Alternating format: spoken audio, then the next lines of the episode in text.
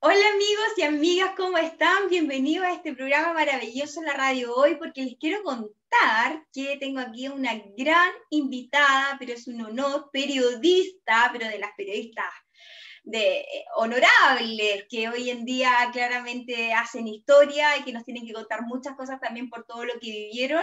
Y por supuesto que además estamos debutando porque es el primer Zoom de ella, eh, a pesar de que ha escrito muchas cosas, ha estado pero en, la cúspide y hoy día se inserta también este mundo digital para poder comunicar y, transmitir también su, sabiduría. Sus conocimientos que claramente hoy en día necesitamos también de personas tan importantes como tú. Eh, Luisa, te quiero, eh, bueno, primero que todo, eh, presentar eh, lo mejor posible, pero estoy con Luisa Futoransky, una gran escritora. ella es de Buenos Aires, nació en 1939 en Argentina y luego ya empieza a generar, ¿cierto?, todas estas redes maravillosas de, de, del mundo de la escritura, donde se inserta y por supuesto que ya reside hace más de 40 años en París, Francia, donde hoy en día no está eh, comunicando, ¿cierto? Eh, ella egresó de la Facultad de Derecho de la Universidad de Buenos Aires en 1937 con el título de abogada. En Francia fue conferencista en el Centro Pompidou de, France, de París y periodista en la agencia de prensa AFP. Fue condecorada por el gobierno francés con el grado de Chevalier des Arts et Lettres. y durante cinco años vivió en China, Japón, donde trabajó como periodista en las emisoras Radio Pekín, el, el NHK y en la Universidad de Música de Musallino, Tokio, como profesora de puesta en escena. Fruto de aquella instancia son sus novelas, son cuentos chinos, de Peapá o de Pekín a París, entre otros. Y por supuesto ya en 2008 eh, tiene el cargo de edición en español de la revista trimestral Patrimonio Mundial de la UNESCO, traductora de la revista El Correo, también de la UNESCO, y sus últimos títulos, publicados son Humus Humus, en Buenos Aires, Argentina, en los años argentinos también, en la editorial Leviatán de Buenos Aires, eh, edición a cargo de Mariano Rolando, eh, reúne cuatro volúmenes de poesía publicados originalmente en dicha década. Eh, también está otra que es Marchar de Día, que es la poesía de Leviatán, en el 2019, hace poco, en Argentina, y en 2016 la editorial Chisman de Londres publicó con traducción de Filipa Pez su libro Necklace, entre paréntesis, Ortigas, y en 2018 la editorial Locker de Viena publicó su novela El Formosa en alemán con traducción de Erna Pfeiffer. Así que bueno, ahí lo vemos, lo he dicho, espero haber pronunciado, eh, digamos, bien eh, todo lo que me has enviado, Luisa, y te quiero eh, dar las gracias por este mm, espacio. Y bueno, usted tiene la palabra y para poder comenzar a hablar. Y agradecer a Teresa Araya, porque gracias a ella, ¿cierto? hemos generado este vínculo con la amiga que está en Francia. Esa es una, he sido, he sido, he tenido el, el gusto, el honor de escribir sobre Teresa, Teresa Araya y su, y su obra pictórica. Pero te quiero decir que en toda esa larga, y bueno, quien vive mucho tiene que hacer muchas cosas, pero en esa larga nómina que has hecho te has olvidado de algo que te conté hoy, que es mi gran, mi gran encuentro con Chile. Hace tres años tuve el honor de estar en vuestra universidad y ser jurado del Premio Neruda. Eso me permitió estar unos días por el Premio Neruda, unos días por la universidad y unos días porque no me quería ir eh, de Santiago. Estuve en Santiago y Valparaíso. Y ahí eh, te mandé un texto también que en algún momento lo vas a leer porque me inspiró mucho. Y nunca olvidaré esa sensación. Estaba en esa avenida que no me acuerdo cómo se llama, tan, tan hermosa, no tengo muy lindo, pero tenía una ventana que yo abría la ventana y la cordillera estaba ahí. Y entonces ese recuerdo de, Chile para mí es imborrable. Estuve con una escritora vuestra que admiro mucho, una amiga preciosa, una joven que, que dará mucho que hablar en el mundo porque es una escritora fantástica, que es Andrea Jeftanovic. Y fue mi recuerdo muy hermoso de Chile. Bueno, recapitulando, porque ese era, era mi sello, tu, encuentro, ¿cierto?, con eh, tu venida a Chile con el premio de Pablo Neruda. Eh, quiero decir que tú escribiste esto, que lo voy a compartir, que es lo que me mandaste, que es Marejadas Santiaguinas, tal cual. si me permites leértelo. Sí, por supuesto. Es mi ventana que yo abría, estaba en, en, en esa avenida que ahora no recuerdo cómo se llama, y la cordillera estaba ahí. Y lo que cuentas lo que cuento en ese poema es este, un día que me fui a caminar solita en mi alma y, y supe que había caminado, ¿sabes por qué? Y se me estrujó el corazón como hasta hoy por un sitio que se llama Londres 38. Está en el texto que te mandé. Por favor, me encantará escucharlo. Dice así, marejadas santiaguinas, la zamba, la cordillera toda nevada, me acuesto, amanece, tan gris como la ciudad, gris de vencijado, insinuante, gris pacífico, pero la cordillera sigue allí. Humilde ropa tendida en la ventana de uno que otro edificio. Insisto en el color que destiñe, se cuela, impregna las paredes y las barbas. Un gris amenazador, brumoso de hace siglos, palmeras incomprensibles de gran tronco y edad proyecta, aclimatadas a la nieve, el granizo y el salitre, a Santiago, desde Haití, terremoto y miseria arrojaron para todo servicio cabezas que alguna vez fueron altivas, cada tanto umbrales salpicados de carpitas quechua, marcas, heridas modestas, pero indelebles en el adoquín. El paso cae casi por azar. En Londres, 38, sitio de tortura mayor. Nombres, edades, en plaquitas de metal, por tierra bajo mi paso. ¿Hasta cuánto puede soportar un pueblo la locura y la crueldad de manos de parte de su propio pueblo? Pregunto en clase, y me llega el abrazo de una muchacha que viene de todas las nieblas y congojas. Es lo último que supimos de mi abuelo. Pasó por allí. Cuando amainó la marejada de Valparaíso, tan colorido, volvió un sol que no se puede mirar de frente. Que me digan por qué. Santiago, domingo de junio 2017. Tal cual, tal cual. Precioso. ¿Qué te inspiró a escribir esto? Mira, este, fue una clase que yo di en la universidad con uh, Andrea Jestanovic, esta escritora que me gusta tanto. Y había una niña muy, muy gótica, muy rebelde. Y yo cuento ese paseo que, que hice, que, que encontré las mismas chapitas que en Berlín por los desaparecidos. Y cuento eso y esa niña, te lo digo y me vuelvo a emocionar, viene del fondo del aula y me abraza y dice esas palabras que yo cuento en el texto. Es la última vez que a mi abuelo lo vimos ahí. Y escribí ese texto en homenaje a todos los desaparecidos chilenos, a todos los desaparecidos argentinos y a todas estas eh, injusticias, injusticias por las que aún tenemos que luchar. Ahora, Luisa, igual eh, tú eres una periodista connotada que hoy día también puede contar qué es lo que pasó en, ciertas épocas. Eh, desde a temprana edad te fuiste de, Argentina, de Buenos Aires, y recorriste, como quizás por azar, el mundo.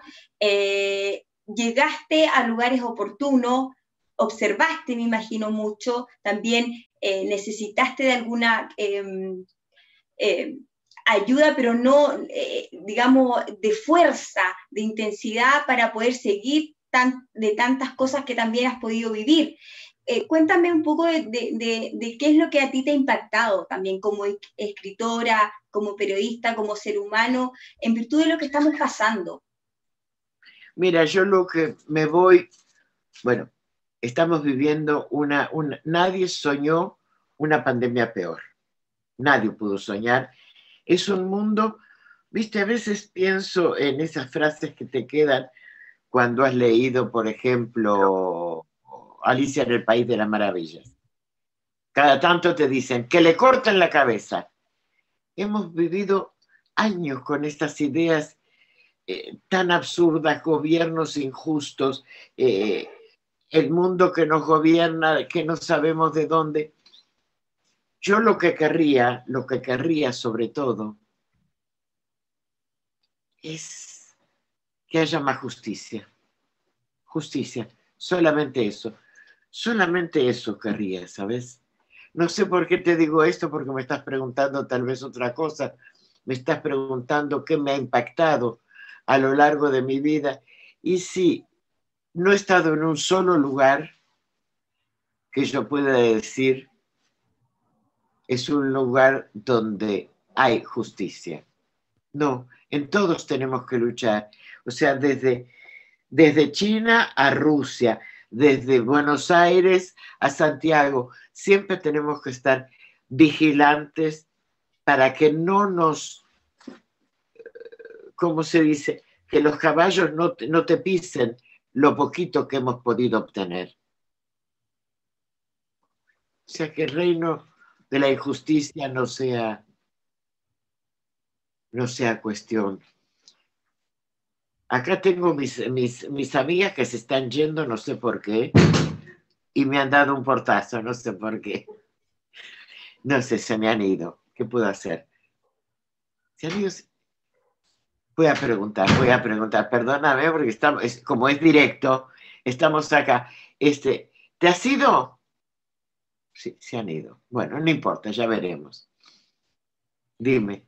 Y ahí, Luisa, bueno, claro, tú dices justicia, claramente, pero los países que nosotros que estamos en Sudamérica, e igual como que absorbimos todo lo que viene, ¿cierto? Como de, la, de los grandes líderes, de, de, los países, entre comillas, que han sido modelos, ejemplares en otras cosas, en la ciencia, en la medicina, pero de pronto vemos que también hay una inseguridad, una ansiedad, no se sabe lo que va a pasar, eh, los niños y niñas están viviendo hacinados, encerrados, eh, con miedo, eh, somos una sociedad totalmente controlada. Entonces, en virtud de eso, cuál es también el, rol que, uno como periodista, tú también que has tenido la sensibilidad de, transmitirlo a través de tus lecturas, de tus obras, em, ¿qué nos queda? Que, si también hay, hay, un control y una limitación. Miren, no podemos tener nosotros en nuestros tan, mundos tan, tan humildes, no podemos tener la pretensión de cambiar las cosas solamente yo como periodista, como escritora, como mujer, lo único que quiero es dar testimonio. O sea que poder decir lo que quiero con la mayor libertad posible. Y es todo lo que puedo hacer. Dar testimonio. Fíjate, tú me decías Latinoamérica. Ahora te puedo hablar con la, con la cabeza alta porque este, hace muy poquito hace semanas, tuvo la primera, salió la ley del aborto en Argentina. ¿Te das cuenta? Estamos a 2021 y recién hemos podido lograr eso. O sea, eh, venimos de sociedades, no solo en Argentina, donde los hombres han dispuesto de nuestros cuerpos. Los hombres han contado qué es un parto. Los hombres han contado qué es eh, tener un bebé, eh, abortar. Los hombres han condicionado nuestros sentimientos. Y recién ahora el camino es tan largo hasta despertar de todo ello. Y cuando no han sido los hombres los que se han ocupado de cercenar nuestras alas, lo han sido las religiones. No soy aquí, no hablo de una sola religión, digo las religiones todas ellas, no hay una que no se meta con la mujer con sus derechos y a prohibirle cosas. Y contra todo ello tenemos que luchar. ¿Y cuál crees tú que es lo que hace también generar una equidad de género? Que, primero que todo, ¿qué significa para ti tener equidad de género en estos tiempos? Mira, me parece, eh, equidad de género todavía me parece una meta inalcanzable. Me parece que tenemos un largo camino a recorrer. No te olvides que ustedes, nosotros eh, y ustedes también, eh, en los años 80 teníamos una, dictaduras de terror en nuestros países. Entonces, los caminos por los cuales recuperar la democracia, recuperar cierta igualdad de género, es una lucha muy continua. En el mundo entero, el salario femenino, el salario masculino, hay una gran, pero una gran eh, diferencia. Si estás eh, en, la, como, como has dicho, tengo un pasado jurídico en muchos países todavía, en los países árabes, eh, las mujeres no pueden, no solo no conducir, no acuden a la repartición del patrimonio familiar en partes iguales. en eh, nuestro código, el argentino me refiero, cuando yo empecé a estudiar, o sea, hace unos 40 años, desconozco la, la legislación actual pero había discriminación en mi época entre hijos naturales e hijos legítimos. O sea, los niños no acudían porque todo, todo, toda diferencia también tiene su contraparte económica. Entonces, los hijos naturales, como si todos los hijos no fueran naturales, no acudían a la, herencia de sus padres en igual medida que los hijos legítimos. Todo eso son largos caminos por los cuales ha tenido que luchar y seguimos luchando tanta, tanta gente que merece nuestro mayor respeto. Colectivos de mujeres lo conocen muchos. Y en virtud de eso también... ¿Cómo? Colectivos sobre la memoria, rescatar la memoria. Sí, ¿qué decías tú? Sí, claro. Luisa, eh, eh, en virtud de que también tú estás ahora en Francia, ¿cierto? Eh, ¿Cómo ves tú tu país, tu país oyundo? O no sé si tú todavía te sientes argentina, porque uno puede nacer en un lugar, pero con, con tanto bagaje, a veces tiene otra, se siente parte de otra familia. Mira, yo te voy a decir una cosa que nunca, no, tengo la, la nacionalidad francesa. Resido, tengo mis papeles en orden, pero yo soy argentina. O sea que todo lo argentino, para bien y para mal y para regular, me toca muchísimo. Y en virtud de eso, ¿cómo crees que se ha ido desarrollando? Porque también Argentina ha estado en, en boca de muchos por las polémicas políticas, por la forma también de cómo se está liderando el poder. La verdad es que últimamente no entiendo mucho, no entiendo mucho. Creo que la pandemia esta está desequilibrando mucho las presencias y las ausencias y las leyes y todo eso. No sé cómo, cómo se resolverá esta búsqueda, esta necesidad absoluta que tiene mi país de encontrar paz, equilibrio y justicia. No lo sé. Porque América, América Latina, debemos admitirlo, es un, un gran cenáculo de corrupción. Eso es uno de los grandes, que no es un tigre de papel, es un tigre real al que tenemos que combatir. ¿Crees tú que a pesar de que todo este contexto que estamos viviendo, que no es fácil, igual es angustioso, eh, tenemos que también eh, ser optimistas, eh, velar también por la salud mental de nuestros niños, niñas, la conciencia, las personas mayores, que no son un mueble, que muchas, muchas, muchos sistemas los postergan. Es, es, ese tipo de injusticias que da la edad y el cuerpo sea, la, mujer y la seducción a través de las edades. No te olvides que Balzac decía los 30, que la mujer a los 30 años estaba terminada. La mujer de 30 años, decía Balzac. Pero ahora, escucha, eh, te estoy diciendo cosas de hoy, me parece, ojalá no lo hagan. Estaban hablando acá en Francia de un eh, confinement ciblé. Quiere decir un confinamiento para viejos como yo. O sea, el mundo puede salir, pero viejos como yo no. Me parece la discriminación del viejo, e, e, esta pandemia lo ha evidenciado total. Le dan nombres eh, eufemísticos como eh,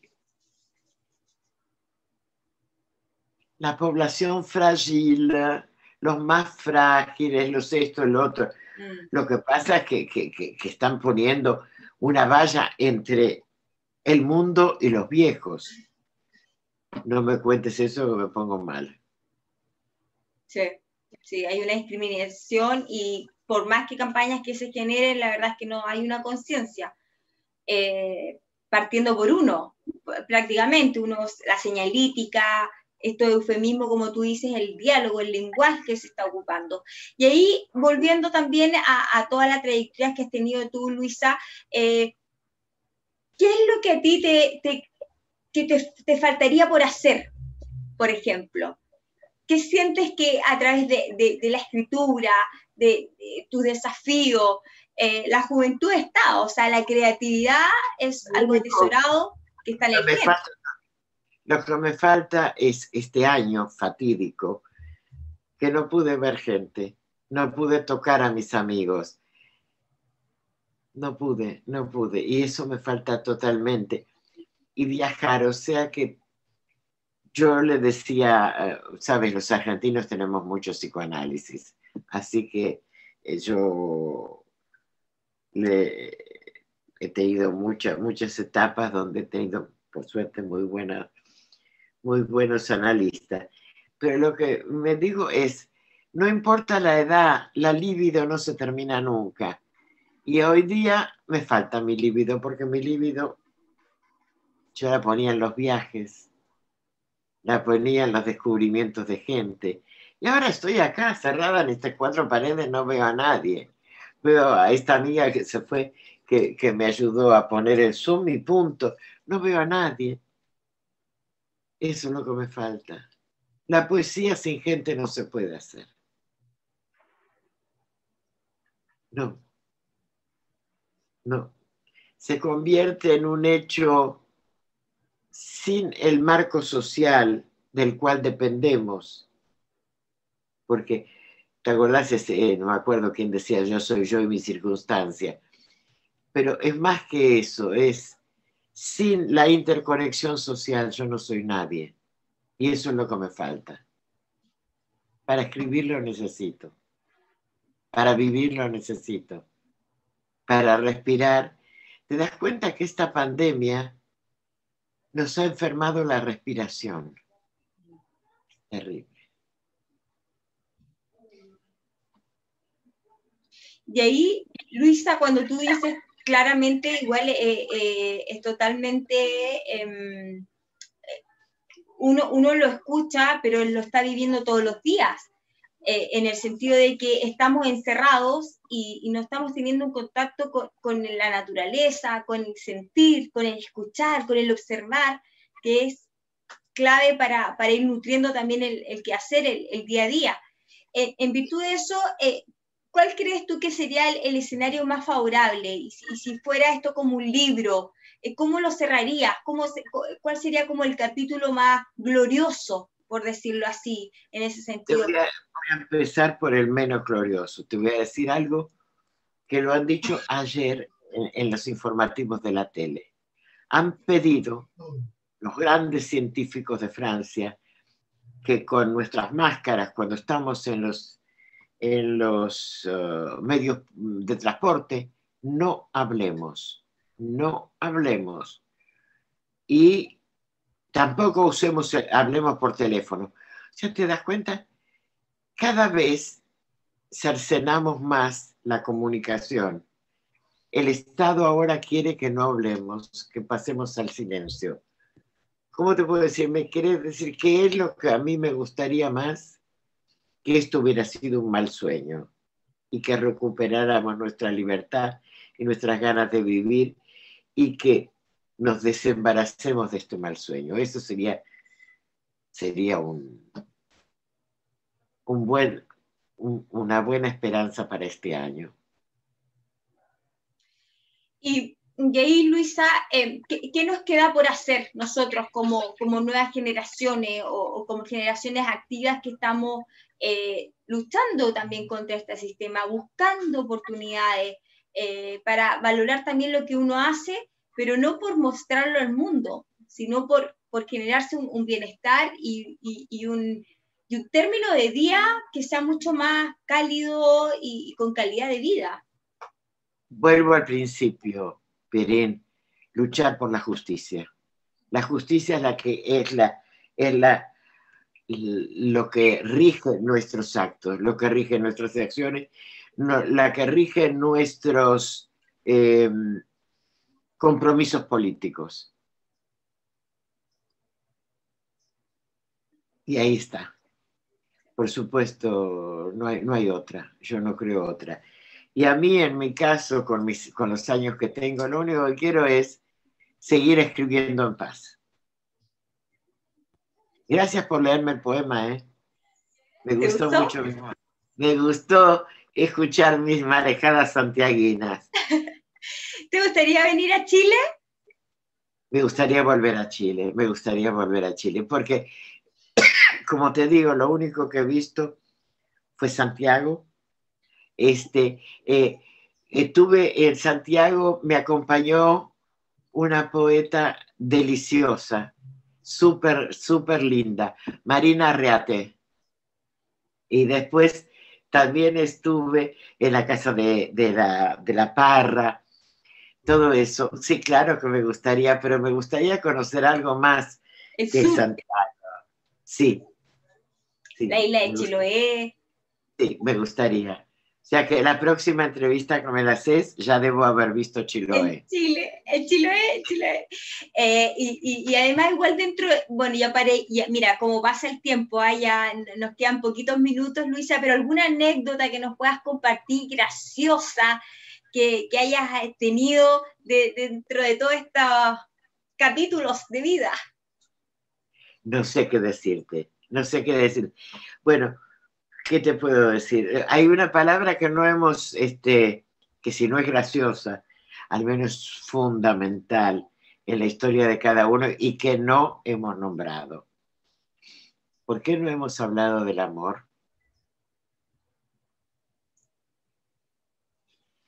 Sí, e, este, hay un, voy a cerrarte con un poema que nunca me acuerdo de quién es, es o de Richard Wright o de, no me acuerdo, es, es un poeta negro muy, muy, muy, muy valioso que dice, amigos, les aviso que morir es duro, que voy a empezar de nuevo. Amigos, les aviso que nacer es duro y morir amargo. Pongan un poco de amor entre los dos. ¿Te gustó? Maravilloso. Qué importante el amor, ¿ah? Porque de verdad es el compañerismo, la lealtad. la intimidad. Eso es lo que te quita esta pandemia. Nos quita intimidad. Y sin intimidad no hay amor. ¿Qué significa para ti el amor, eh, Luisa? La, intimidad, la intimidad, o sea, la, la veraz reunión, a veces sin palabras, con algún gesto, con, lleno de sobreentendidos con el otro. el otro, la otredad que nos acepta, porque el amor es complicidad y aceptación. Tal cual. Bajo, un sándwichito de mucha seducción. ¿Y ella Flora Heleros? Sí. ¿Lo musa de la mujer que eres? Este, otro día te cuento mi historia. bueno, las anécdotas las dejamos para otro día. Maravilloso. Muchas gracias. Muchas gracias. Es mi, primer Zoom es en Chile, como ves. Mira. Este, y lo vamos a seguir. Maravilloso, te quiero agradecer. Hemos estado con Lucia Futurán, ah. gran escritora argentina, radicada ahora en Francia, y por, bueno, hace ya 40 años, pero ella que jamás se ha olvidado, ¿cierto?, de sus tierras, de su, de su natividad, y por supuesto que ha tenido el honor de también conocer un poquito nuestro país, pero por supuesto que invitadísima a Chile. Gracias. Gracias a ti, un abrazo. Chao. Hola, buenos días, ¿cómo están? Bienvenidos como siempre a nuestro programa de Espacio Radial, porque hoy día queremos hablar de un gran tema y por supuesto tenemos a un gran y honorable invitado, Alfredo Ugarte Peña, etomólogo, que además es más popularmente conocido acá en Chile como el bichólogo. Eh, ¿Quién no lo conocen? ¿Quién no ha disfrutado una tarde de domingo con Alfredo viendo los bichitos, los animales, educándonos, generando espacios, como también hoy día nos va a contar que está Conserva Viva, eh, un, proyecto maravilloso que él ha puesto toda la energía y el punch, ¿cierto?, para poder lograr que todos nuestros niños, niñas y familias puedan saber también de nuestras especies acá en Chile y también reconocerlas.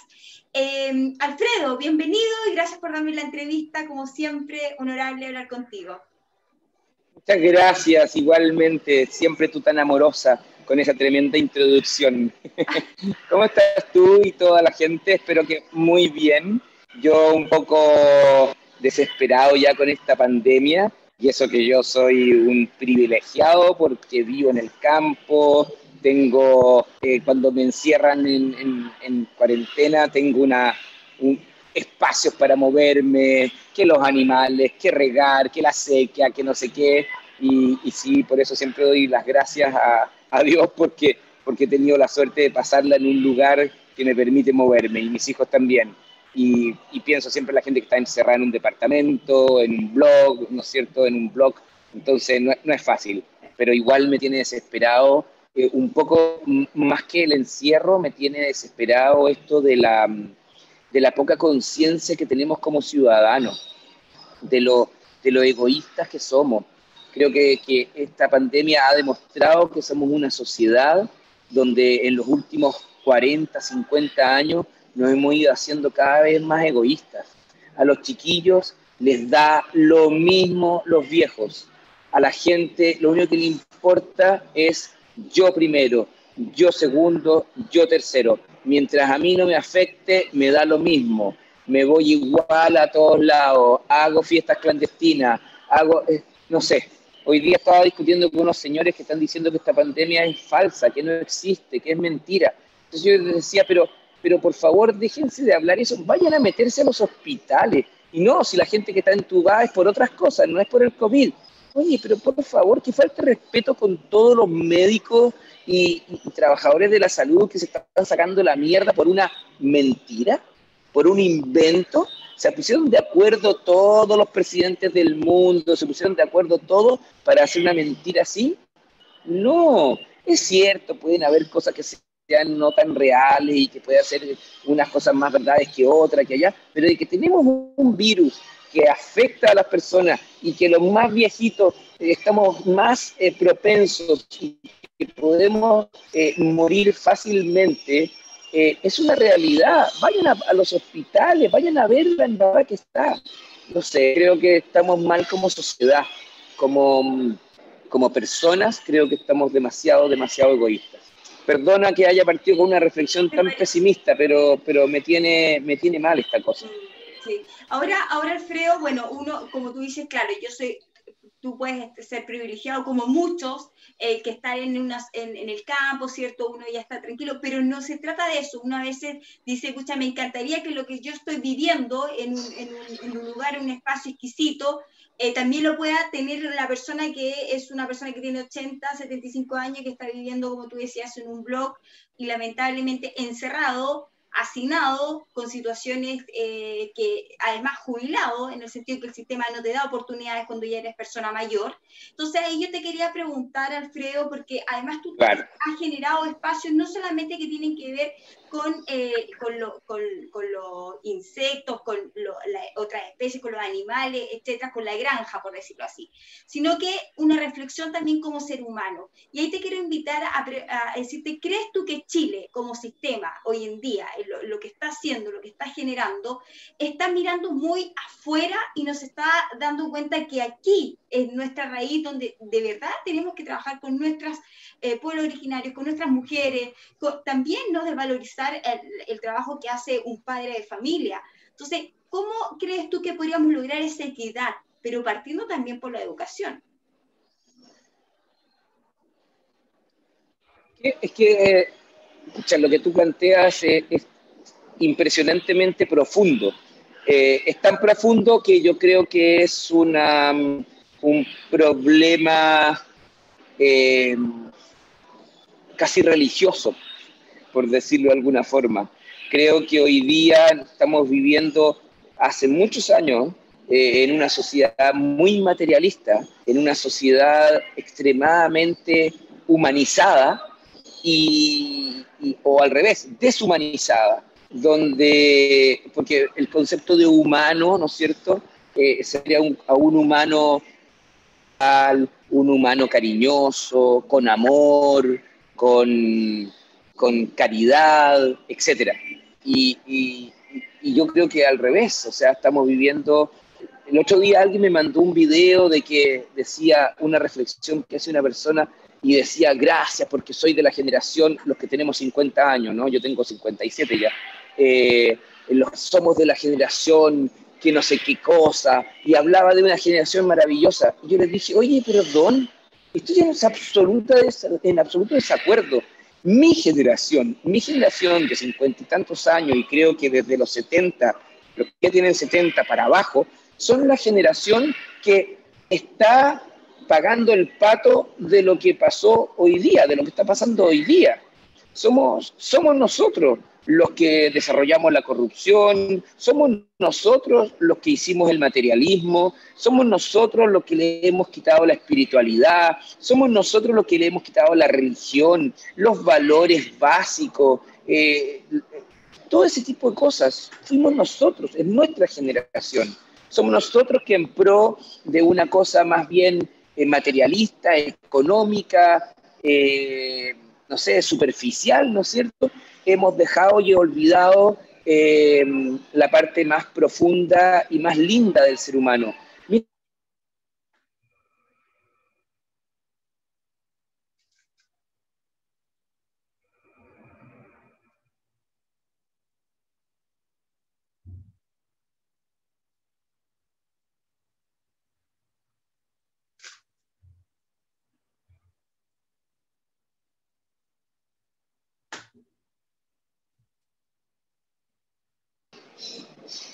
Se nos cortó, ¿no? Sí, sí, más profunda del ser humano, como tú decías. Sí, eh, somos, eh, no es casualidad que los países más felices hoy día, hoy día, en pleno 2021, sean los países donde los países más pobres, los países donde hay más espiritualidad. Y cuando hablo de espiritualidad me refiero a religiones, ¿ya? No estoy diciendo ni esta que es mejor que la otra, no, no, no, estoy hablando de los países donde la religión es potente. Eh, a mí me sorprende, por ejemplo, eh, ver que hoy día hay cada vez estados, mira lo que estoy diciendo, estados que se declaran estados islámicos, ¿ya? Por ejemplo, tú vas a Malasia, Malasia es una ciudad, un país muy moderno, un país de primera línea, es como, no sé, como estar en, en Europa, en Asia, y ellos dicen sin ningún problema que son un Estado islámico, ¿ya? Eh, donde el presidente y todo se basan en la religión islámica para hacer sus leyes, su todo. En cambio, en el mundo occidental queremos alejarnos lo más posible de todo lo que se llame religión, lo que sea. Queremos estados, eh, ¿cómo se dice? El estado cuando no tiene ninguna religión es un estado, eh, se me olvidó la palabra. Bueno, no importa, pero queremos alejarnos. Yo no estoy diciendo que hay que imponer una religión, como en el caso del Islam, del Islam o algo así. No, no, no, no. Sino que creo que, que hemos sacado a Dios llámese Buda, eh, Jesucristo, eh, no sé, Alá, ¿ya? Lo hemos sacado de nuestra vida. Y creo que en gran parte, en gran parte, no todo, ¿no es cierto? Eh, estamos pagando las consecuencias de eso. Estamos pagando las consecuencias donde hoy día yo camino por la calle se cae un viejito y me da lo mismo y sigo avanzando total, no es mi problema. Estamos viviendo una sociedad donde nos da lo mismo todo, donde con argumentos absolutamente errados y absolutamente en contra de todo, de toda la lógica, ¿no es cierto? Justificamos el asesinato, justificamos la violencia, justificamos eh, todo, todo, todo lo que antes era injustificable, hoy día se está justificando. Así que esa es mi, mi, forma de ver un poquitito el, el, el, mundo hoy día. Pero sin embargo, eh, soy optimista. Creo que, como decía mi abuela, eh, la ley del péndulo es inevitable. Entonces, creo que hoy día podemos estar en un extremo y ya vamos a volver hacia el otro y espero que nos demoremos harto en llegar al otro extremo. Y Alfredo, como ir ya hilando también con, con tus especialidades y todo, con lo que estás haciendo hoy en día, eh, ¿cómo nosotros podemos lograr mayor conciencia, ¿cierto? Eh, cuando estamos eh, en estas fases selectivas, fase 1, fase 2, que retrocedemos, etcétera, con nuestras mascotas, con, nuestro, con nuestros seres que son parte de nuestra familia. Oye, tú hoy día estás haciéndome sacar desde lo más profundo mío las cosas. ¿eh? Porque mira, tú eres, eh, que, mira, yo hace, dicho, hace tiempo... Disculpa, Alfredo, yo, yo quiero que sepa también la audiencia. Una cosa es lo que muestran en la televisión, porque te preguntan cosas muy específicas, porque obviamente la televisión es un show con tema de, de cierto toda la, la, fábula, qué sé yo, pero tú siempre has tenido un, una opinión bastante crítica del sistema. Entonces también está ese lado tuyo, que es porque eres una persona súper inteligente, súper educada y tienes un capital cultural. Entonces, por eso también me, me, doy el tiempo de poder hacerte estas preguntas en virtud de tu capital cultural. Te perdí. Sí. sí. Que, te, que te decía que en virtud de lo que te pregunto es por el capital cultural que tienes tú, porque no solamente es Alfredo que está en la televisión haciendo un show, ¿cierto? Sino que además tú tienes una opinión muy crítica y vienes de una escuela eh, que tiene, de verdad, tiene un, alto nivel de educación. Sí, gracias a Dios eh, he tenido la suerte de poder tener una familia que se ha preocupado, a pesar de que yo perdí a mi papá a los tres años. Mi mamá se sacó la cresta, viuda, 30 años, sacó la cresta por sacar adelante a sus hijos y nos dio la mejor educación educación que pudo. Ella siempre me dice lo mismo y yo le repito exactamente lo mismo a mis hijos. Me dijo, yo prefiero entregarles a usted la mejor educación, o sea, las mejores herramientas, que dejarles un legado de, no sé, de plata, de campos, de departamentos. No, nada de eso, porque además no, no, no tiene cómo, pero, pero no importa. Pero lo más importante hoy día que nosotros podemos entregarle a nuestros hijos es herramientas de nuevo, esa frase tan bonita, tan, tan, tan clara que dice que en vez de regalar el pescado, hay que regalar la caña de pescar o enseñarles a pescar, ¿te fijáis? Bueno, eso es, eso es. Y además, te aprovecho de decir de que hoy día estamos viviendo puros gobiernos que lo único que hacen es regalar pescado por todos lados, ¿no es cierto? Pero no les interesa, no les interesa enseñarle a pescar a la gente. Entonces, claro, en ese sentido. Bueno, pero contestando a tu pregunta respecto de, de, cómo, cómo se relaciona esto con el tiempo de las mascotas. Bueno, eh, quiero irme un poquito más atrás. Nosotros llevamos mucho tiempo desvinculándonos de la naturaleza, acercándonos a una sociedad que cada vez más encerrados en el cemento, en esta selva de cemento, ¿no es cierto? Edificios cada vez más grandes, edificios cada vez uno más al lado del otro, donde no puedo ver ni un árbol al frente porque hay tres edificios, ¿no es cierto?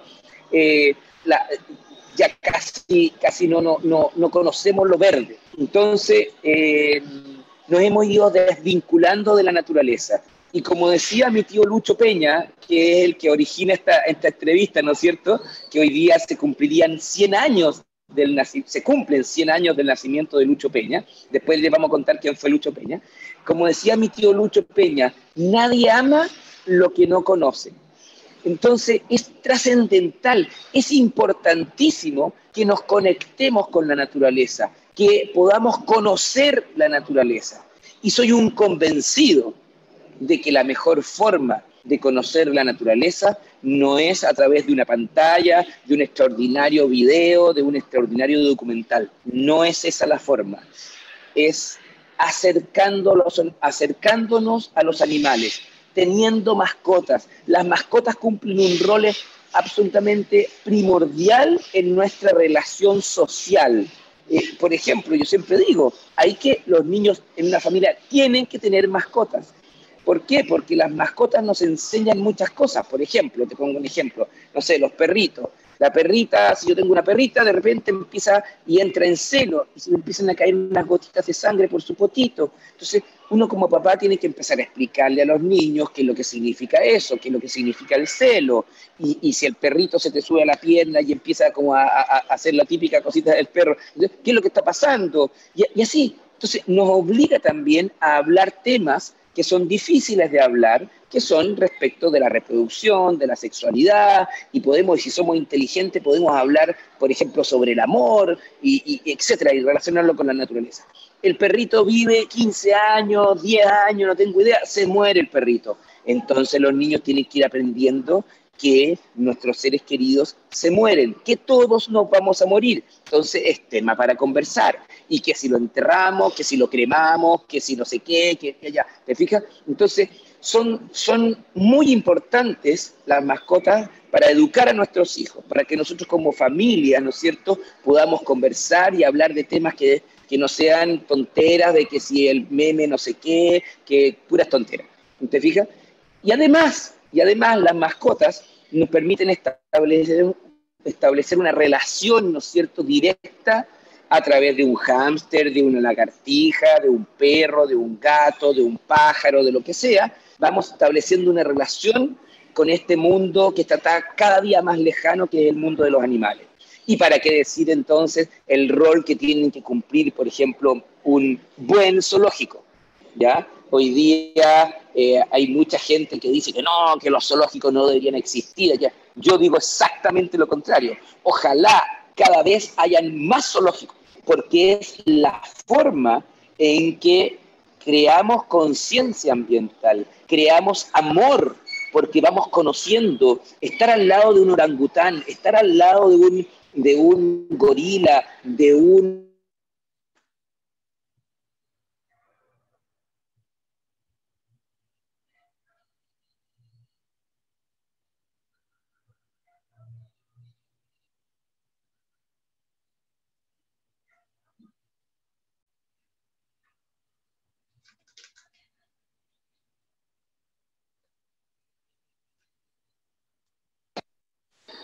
estar al lado. Ahí volvimos. Sí, volvimos. Estar al lado de un gorila, por ejemplo, lo zoológico, que tú estás a favor que mientras más zoológico es mejor. Claro, porque en el fondo digo, lo que yo estoy diciendo es que, a ver, entendiendo de que los zoológicos, y eso es una regla general hoy día, no extraen animales de la naturaleza, ¿ya? Todos los zoológicos hoy día tienen lo que se llama un F5, un F10, o sea, genera 5 o 10 generaciones de animales en cautiverio. ¿Ya? A menos que el zoológico cumpla un rol, que casi todos los zoológicos también lo cumplen, en la con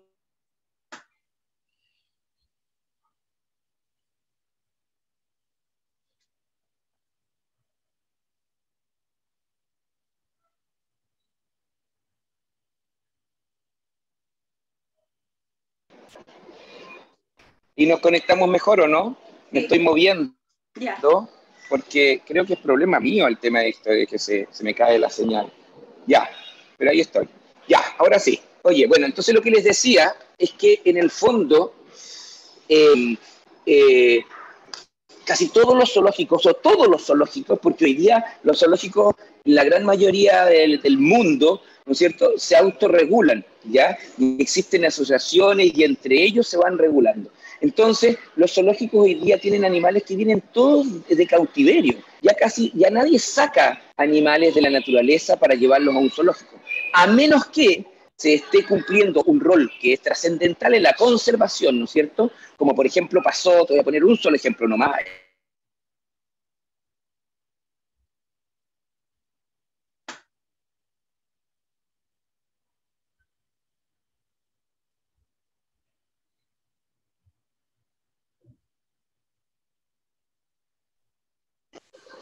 Ahí sí.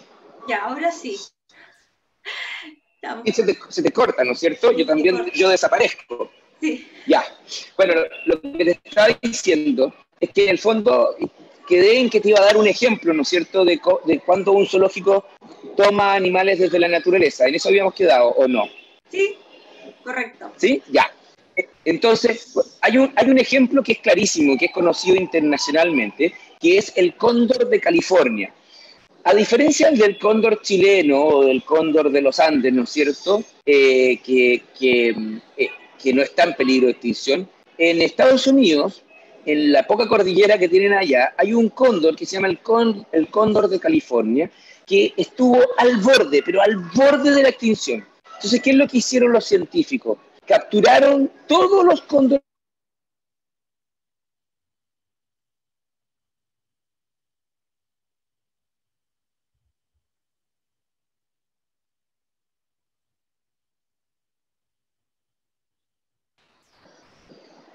Ahora sí. Ahora sí.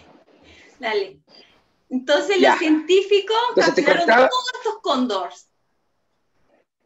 Sí, capturaron todos los cóndores que se pudo, prácticamente todos, el 99%, y se repartieron en distintos zoológicos del mundo, ya, en parejas, ¿no es cierto?, para poder generar pools genéticos diferentes, ¿ya? Y gracias al trabajo de ornitólogos, así se llaman las personas que estudian los pájaros, ¿no es cierto? Y que ya habían hecho antes, ¿no es cierto?, trabajos de cómo, qué es lo que comen, cómo se crían, etcétera, etcétera.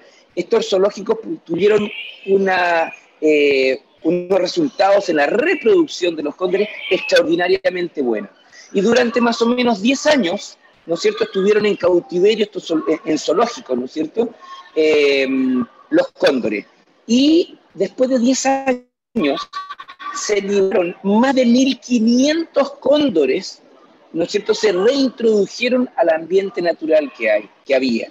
Obviamente se eliminó durante esos 10 años la fuente que estaba provocando la extinción de los cóndores, que era el envenenamiento del ganado, una serie de tonteras que hacía la gente, etc. Entonces, en 10 años logró cambiar un poco la cultura de, ese territorio, ¿no es cierto? Y se volvió a reintroducir el cóndor y hoy día el cóndor de California está en franca recuperación. Y así hay cientos de historias de ese tipo. Entonces, por eso son tan, tan importantes los zoológicos. Alguien podría decirme, pero no, es mucho mejor que los animales estén libres. Sí, de acuerdo, pero ojo, ojo, hay un dato súper interesante. Por ejemplo, te pongo otro ejemplo. Un loro, un guacamayo, en cautiverio, o sea, en mi casa o en un zoológico, lo que sea, vive en promedio 100 años. ¿ya? Los loros son bastante longevos, pero un guacamayo vive, puede vivir hasta 100, 110 años, ¿ya? En cautiverio. En la naturaleza no pasa, no pasa de los 30 o 40 años. ¿Por qué? Porque la naturaleza es un ambiente muy hostil. No es tan linda como la pinta, como la pintamos así. Ah, no, no, no. La naturaleza es un lugar de un permanente estrés.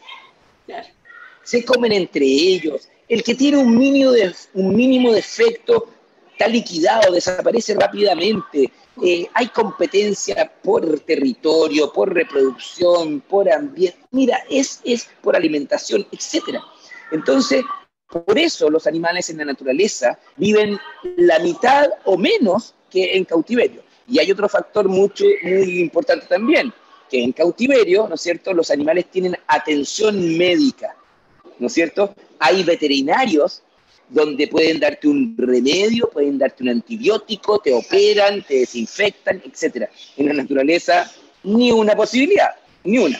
Entonces, entonces el, mundo del cautiverio no es tan terrible. Claro, pero, pero, pero siguiendo ahí con el tema de la naturaleza, tú, como tú dices que es un, es un, medio muy hostil y agresivo a la vez. Eh, y uno lo ve precioso. Eh, ¿Quién, manda más? O sea, por decirlo así, ¿quién empodera más? ¿El, el, matriarcado o el patriarcado? Ah, bueno, la naturaleza, eh, la, naturaleza es, es, infinitamente más sabia que nosotros, ¿ya? En, algunos animales existe el matriarcado. Por ejemplo, los elefantes. Los elefantes, el, la que manda es ella hay una, hay una, una hembra que es la que dirige y hace todo. Pero en otros animales es el macho. En los lobos, por ejemplo, es el macho el que dirige y el que decide para dónde se, cuándo se van, si se arranca, si no se arranca. Entonces, depende, depende de un montón de factores, ¿ya? Si, y no es, no es como tratamos de hacerlo nosotros los humanos, que es blanco y negro. No, no, en la naturaleza nada es blanco o negro. No, se adapta de acuerdo a las especies. Depende si tú eres herbívoro, depende si tú eres carnívoro, depende si vives en el mar, si vives en un agua dulce, etcétera. Varía de acuerdo a muchas cosas. Y qué bueno que me tocaste ese tema porque también es re importante entender que en la naturaleza, los objetivos de la naturaleza son la reproducción y la conservación de la especie, ¿ya? Nosotros los humanos ya pasamos esa etapa, estamos en otra.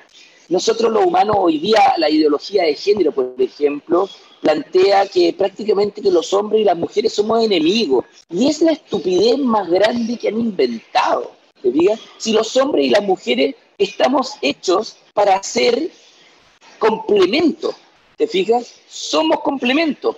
Obviamente el machismo es una estupidez, y el feminismo también es una estupidez, lo encuentro, o sea, estoy hablando de los extremos, ¿ya? yo soy un hombre, para que tú tengas una idea, soy hombre, ¿ya?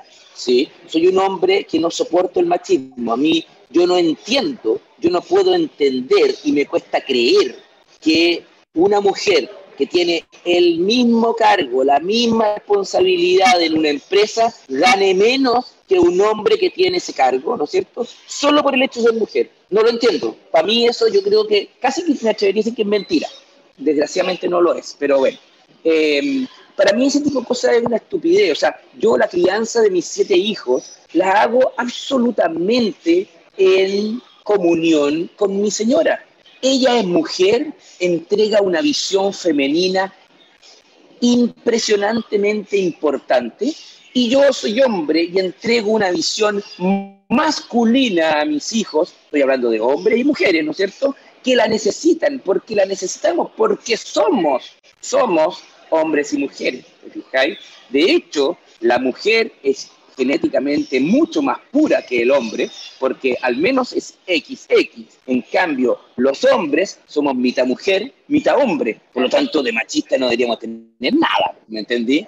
Claro, pero también, pero somos diferentes y eso hay que asumirlo. No somos iguales.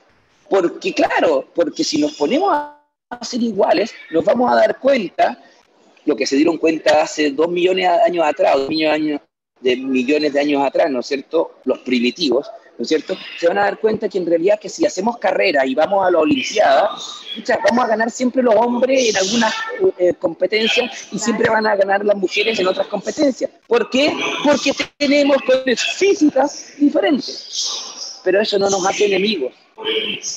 Exacto. Y ahí un poco también eh, volviendo a, lo, que, lo que pasa lo más doméstico en la casa, por ejemplo, yo ayer me di cuenta, y lo vi en varias situaciones, que una, una, una, señora llevaba tres perritos con, con zapatitos, ¿ya? Entonces, yo ahí te quiero preguntar, porque eso fue un tema en, en Twitter, porque sabes que, eh, eh, Alfredo, yo creo, yo me imaginé, no sé si me corriges, cuando un animalito sale, ¿cierto? Al parque, a correr, a, a a, con las garras, a buscar algo en la yo. Me imagino que lo que menos quiere es que le ponga algo en la pata. ¿No? Claro, porque Claro, porque ¿qué es lo que pasa? Nosotros somos tan egocéntricos. No, no. Eh, es, eso es, tú lo acabas de decir. Somos, somos una raza tan egocéntrica, ¿no es cierto? Somos, pensamos en nosotros nomás, que pescamos a un perrito y lo humanizamos, lo transformamos en persona. Piensa tú, yo siempre le digo a la gente, eh, hay gente que le echa perfume a los perros. Ay, que está un poco hediondo. Señora, el perro tiene 400 veces más sensible el olfato que usted y yo. Por algo se ocupan los perros para buscar muertos en la nieve, eh, en los terremotos, etc. Si usted le echa un perfume que para usted ya es fuerte, lo vuelve loco al pobre perro. Y por eso mucha gente dice, hoy no entiendo, acabo de bañar a mi perro, lo dejé precioso, lindo, lindo, lindo, olorosito, y el muy tonto va, corre y se revuelca, ojalá en la caca de otros perros. Entonces uno le dice, pero obvio, pues señora, si el perro es perro, no es un niño, no es humano. Y así, entonces, ese es el problema que estamos humanizando. Y como además... A la publicidad un tirón, eh, no, ¿sabes quién es el culpable? Hay que tirarle la oreja por eso a Walt Disney. Walt Disney hace muchos años atrás empezó a humanizar a los animales. Piensa tú que Walt Disney transformó al animal más abominable para el hombre, que es el ratón, un personaje querible, amable, que lo teníamos en todas nuestras camas aquí, el ratón Mickey. Y el pato Donald y Pluto y bla, bla, bla, bla, bla, bla, bla. ¿Viste? Si Walt Disney el culpable. Oye, Alfredo, bueno, cuéntanos en honor al tiempo, ¿quién fue el gran Luis Peña? Eh, sé que es un Darwin en Sudamérica, chileno, pariente tuyo, me imagino. Así que cuéntanos un poquito porque se conmemoran más de 100 años con él. Acá, con todo lo que... ha 100 años. Hoy día... Mañana 101. Sí, hoy día... Sí, mañana 101 y pasado 102, fíjate. eh, sí, Hoy día, 21 de enero de 1921, se cumplen 100 años del nacimiento del científico más importante del siglo XX eh, en Chile. Eh, Luis Peña, eh, y lo tengo que decir así descaradamente, hermano de mi mamá, o sea, tío mío, ha sido el científico más importante porque él recorrió Chile desde que tenía 20 años, estamos hablando del año 40 que estaba recorriendo Chile, lugares que hoy, 100 años después, son de difícil o casi inaccesibles. O sea, de difícil acceso o inaccesibles, ¿ya? La cordillera Antofagasta, hay por ejemplo, el Parque Nacional Nahuel Buta, un montón de lugares que nadie los conocía. Mi tío Lucho ya los estaba trabajando, ya los había explorado, hablaba con el gobierno y decía, oye, el gobierno de turno le decía, esto hay que crear un parque nacional porque es un lugar único. Este lugar, aquí hay un señor que está metiendo eh, motosierra y cortando araucarias, eh, prohibámoslo. A mi tío Lucho lo trataron de matar por lo menos tres veces. Las personas que él había denunciado que estaban haciendo tala ilegal de bosques, por ejemplo, tala ilegal de araucarias en algunos lugares que hasta el día de hoy yo no puedo decir que soy sobrino de Lucho Peña, porque lo odian, porque le liquidó el negocio, ¿no es cierto? Pero nos salvó la naturaleza, nos salvó la fauna, etcétera, etcétera. Entonces, eh, Lucho Peña fue un hombre que descubrió más de 2.000 especies nuevas para la ciencia. Hay una cantidad de animales con el nombre, porque cuando tú descubres un animal, no le pones tu nombre, ¿ya? sino que se lo dedicas a alguien, ¿ya? por ejemplo, yo se lo dedico a mi señora, se lo dedico a mis hijos, o se lo puedo dedicar a Darwin. Por ejemplo, la, ranita de Darwin, ¿ya? Se llama, eh, eh, se me olvidó, no sé cuánto Darwini, ¿ya? Eh, oye, no, se me olvidó el género, pero no importa. Bueno, la ranita de Darwin tiene, está dedicada a Darwin, ¿ya? Rinoderma darwini, pasó al coágulo, ya. Se llama Rinoderma darwini. ¿Por qué? Porque el que la describió, el que le puso el nombre, se la dedicó a Darwin, ¿ya? Por eso se llama Darwini. Bueno, hay insectos, hay arañas, hay fósiles, hay aves, hay de todo dedicadas a Lucho Peña. Hay un bicho que vive en toda la zona central de Santiago, un bichito café chiquitito así que se llama Peñaus, por Lucho Peña, ¿no es cierto? Peñaus peñai, o sea, género y especie peñai. Hay otro que es de la zona de la tercera y cuarta región que se llama Neovestola lucho peñai. Así, porque los científicos se lo dedicaban a este gran científico, ¿no es cierto?, que eh, dio a conocer la fauna de este rincón de América. Piensa tú que, el año, que Lucho Peña, el año 45, se fue por camino de tierra desde Santiago hasta La Serena, ¿ya? En ese, en ese entonces la carretera no es lo que es hoy día, pavimentada por la costa, no, es lo que nosotros hoy día conocemos como el camino de los túneles, ese que va por Petorca, por La Ligua, por Ovalle, iba como por el Valle Central, bien adentro, por ahí iba, ¿ya? Para llegar a La Serena era un día entero. Salías a las 7 de la mañana y llegabas a las 10 de la noche, si no tuviste ninguna pana, sin nada, llegabas a las 10 de la noche a La Serena. Hoy día se hacen 4 o 5 horas, ¿no sé, 5 horas pongámosle, para que no se vayan tan rápido. Bueno, entonces Lucho Peña se fue en un camión, ¿no es cierto?, que él, se consiguió alguien que lo llevara a La Serena. En La Serena se compró un burro, estamos hablando del año 45, se compró un burro y se vino con el burro caminando por toda la costa, por lo que hoy día es la carretera 5 Norte, ¿no es cierto? Se vino caminando hasta Pichidangui. Se recorrió toda esa zona en meses de viaje, ¿ya? Recolectando lagartijas, insectos, pajaritos, de todo, plantas, todo lo que lo llama, le llamaba la atención. Y él iba caminando y usando al burro de carga, ¿no es cierto? Y lo iba cargando con todas estas cosas. Y ese fue el viaje que le abrió la puerta en el mundo científico a Lucho Peña, porque este material que había colectado se lo mandó a especialistas en botánica, especialistas en aves, especialistas en reptiles de Europa y de Estados Unidos. Y cuando los científicos en Estados Unidos, por ejemplo, recibían este material y decían, oh, qué interesante, y esto, qué maravilla, no, no están descritos, no tienen nombre, ¿de dónde viene? De Chile. ¿Dónde queda Chile? ¿Dónde queda Chile? Empezaron a buscar en Sudamérica, Chile. Ah, los vilos. ¿Qué es los vilos? Y empiezan a aquí hay un puntito negro que dice los vilos. Ah, y por eso hoy día se dice que Lucho Peña colocó a Chile en el mapa de la ciencia del mundo. Mira, ¿Te das cuenta? O sea, un gran aporto y chileno.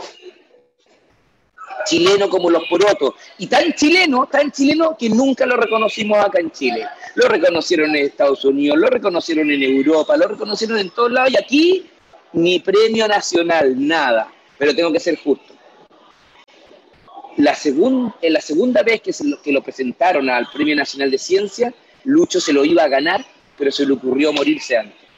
Justo se murió unos meses antes de que le asignaran el premio nacional. Y a mí me llamó el ministro de, Educación de esa época, acuérdense que el ministro de Educación es el que entrega el premio nacional, me llamó para decirme, hemos decidido entregarle el premio a Luis Peña. Yo le dije, murió hace dos semanas.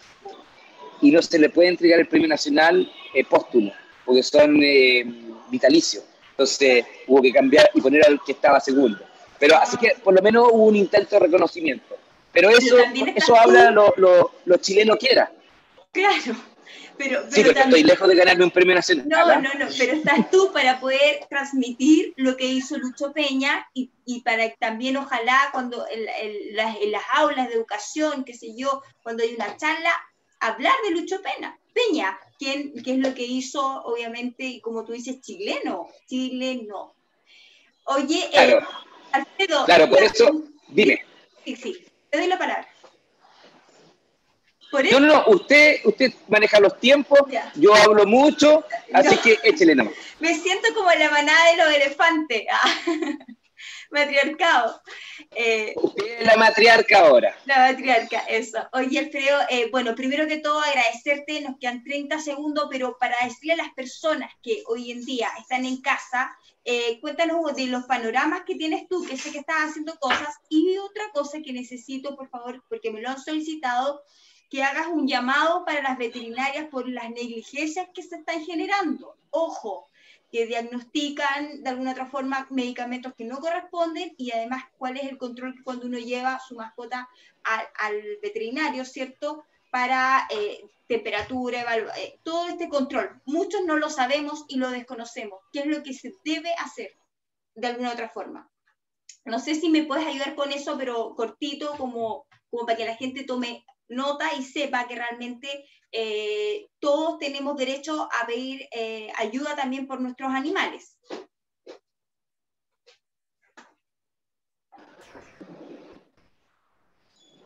¿Ahí sí?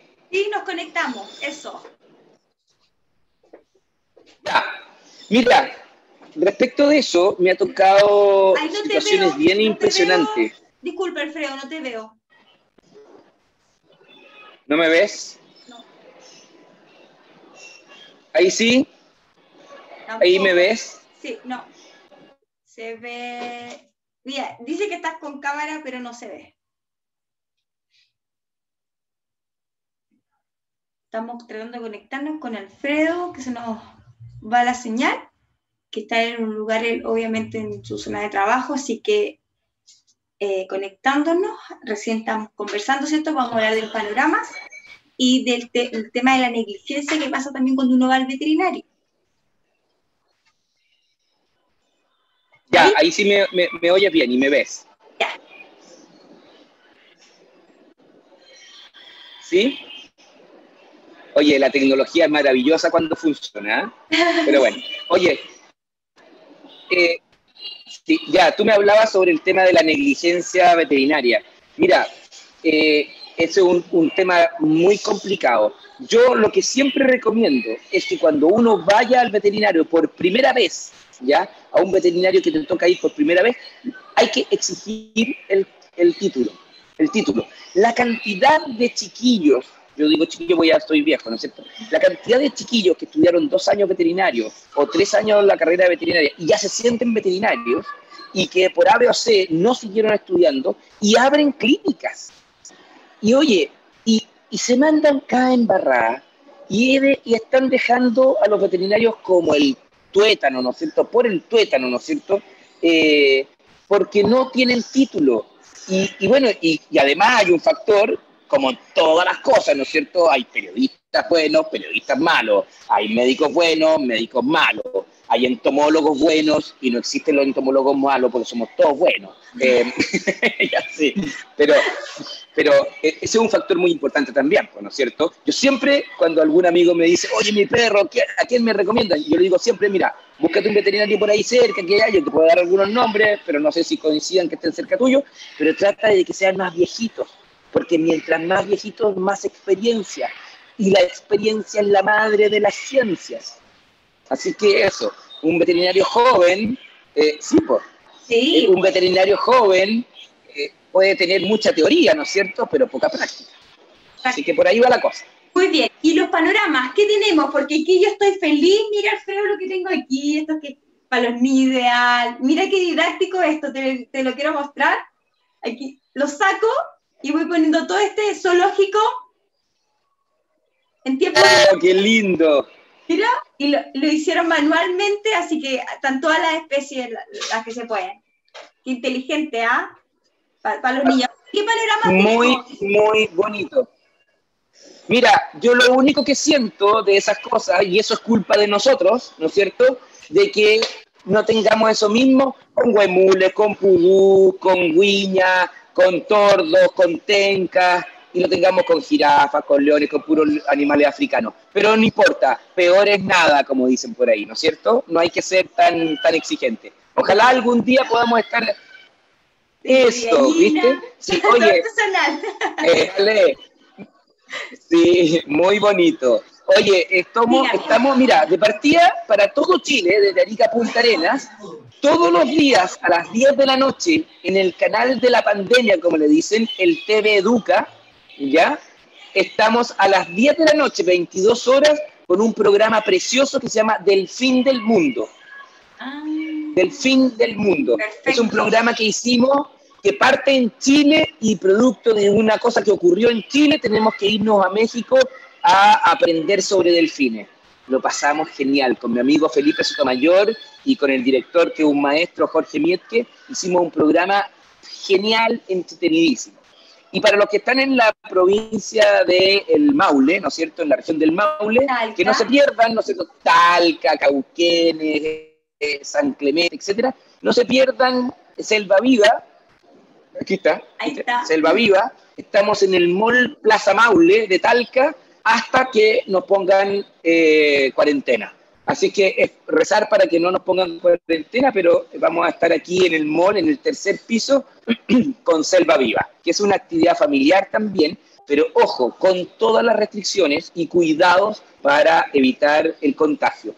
Por ejemplo, nos dieron un aforo de 60 personas, lo bajamos a 50. Tenemos pediluvio, que son estos desinfectantes de pie, ¿no es cierto? Eh, eh, tenemos, bueno, además de, del alcohol gel, mascarilla, etcétera, etcétera pero nosotros exageramos un poco las medidas de, prevención para evitar problemas y para crear conciencia. Así es. Así que bueno, primero que todo, Alfredo, te quiero agradecer. Nos vamos conectando la señal.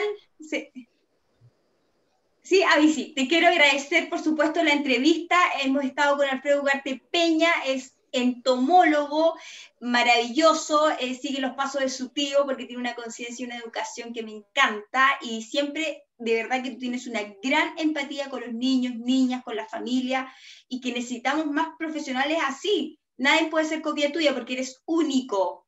Así que nada que decir. Ahí estamos conectándonos nuevamente, Alfredo la señal porque él está en, un, en, un, lugar donde hay varios animalitos. ¿Sí? Ahí está. Nada, lo que te quería decir es que tú eres único y repetible, así que maravilloso haber contado contigo hoy día y siempre con tu alegría, sigue por favor, y nos vamos conectando. Muchas gracias, saludo a todos y eres un amor, un encanto, así que muchas gracias. Gracias a ti. Nosotros nos vamos, vamos siguiendo con más entrevistados, pero ya los dejamos. Chao. Hola amigos y amigas, ¿cómo están? Bienvenidos, como siempre, a la radio hoy para conversar de grandes temas. Hoy día queremos hablar con una gran invitada que es experta, especializada, tenido una amplia trayectoria en París, Francia, en Chile, con la fotografía. Se especializó a partir ya de 1973, ella estudia, entra a este mundo de las ciencias sociales, sin embargo ya después empieza cada vez más a afiatarse, a enamorarse sobre las imágenes con su gran cámara idónea, que sabemos que también fue premiada con una de las primeras cámaras acá en Chile, que ahí nos vas a contar, Leonora. Y en relación a esto, bueno, es Leonora Vicuña, quien está aquí presente con nosotros. Ella está radicada en este momento en Carahue, ya en la novena región, y por supuesto su vida transita entre Carahue, Francia, París, donde también eh, está su hija, eh, su, su, familiar, para poder generar todo este, eh, digamos, vínculo como uno siempre tiene cuando viaja tanto. Así que bueno, Leonora, gracias por estar aquí presente y esperamos que tener una excelente comunicación ahora porque sabemos que estás en un lugar donde la internet no, es no nos favorece tanto, pero eh, vale la pena el esfuerzo. Cuéntame, eh, ¿cómo has estado tú? ¿Cómo ha sido todo este mundo? ¿Qué, te ha parecido a ti todo lo que estamos viviendo desde tu óptica como, como fotógrafa también? Eh, llevas años también sabiendo lo que significan las crisis en nuestro país, ya desde los 70 y tanto, desde los 80, y hoy en día con lo que estamos viviendo. Hola, Pierrine, es un gusto estar aquí. Mira, eh, gracias por la presentación. En realidad yo soy una simple persona común y corriente que hago fotografía. ¿ah? Llevo muchos años trabajando en fotografía, eso es todo.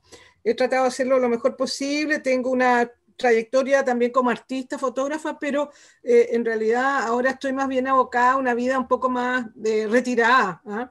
Sí, te puedo decir que con respecto a la a lo que vivimos actualmente, que es esta pandemia del COVID-19, y a los diferentes estallidos sociales, porque estallido es una palabra, ¿no? pero son revueltas o revoluciones sociales que ha vivido el mundo y que ha estado viviendo el mundo, digamos, este último tiempo.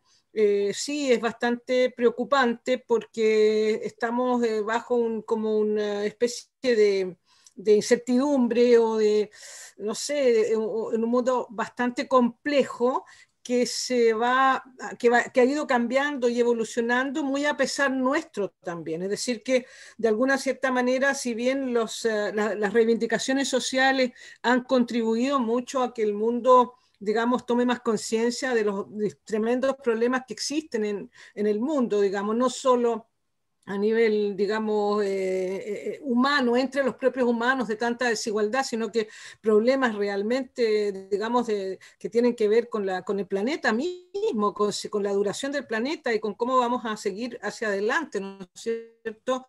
Con qué sustentabilidad, cómo nos vamos a sustentar como humanidad y como mundo, no solo los humanos, sino que las especies que vivimos, ¿no? Y al mismo tiempo aparece entonces casi cruzadamente con esta cosa social, aparece esta pandemia del COVID que no es nueva, eh, no es nueva, ya había aparecido, claro que antes no había salido de la China completamente, allá en Wuhan, y no en Wuhan, en otras ciudades chinas, había habido en el 2003, 2004 una tremenda, eh, digamos, eh, expansión del corona, de uno de los coronavirus. Ahora están hablando incluso de otra cosa que va a venir, ¿ah? pero bueno, es un poco lo que nos, nos va a caer encima gracias al tremendo desequilibrio que hemos creado como humanidad dentro de la misma naturaleza.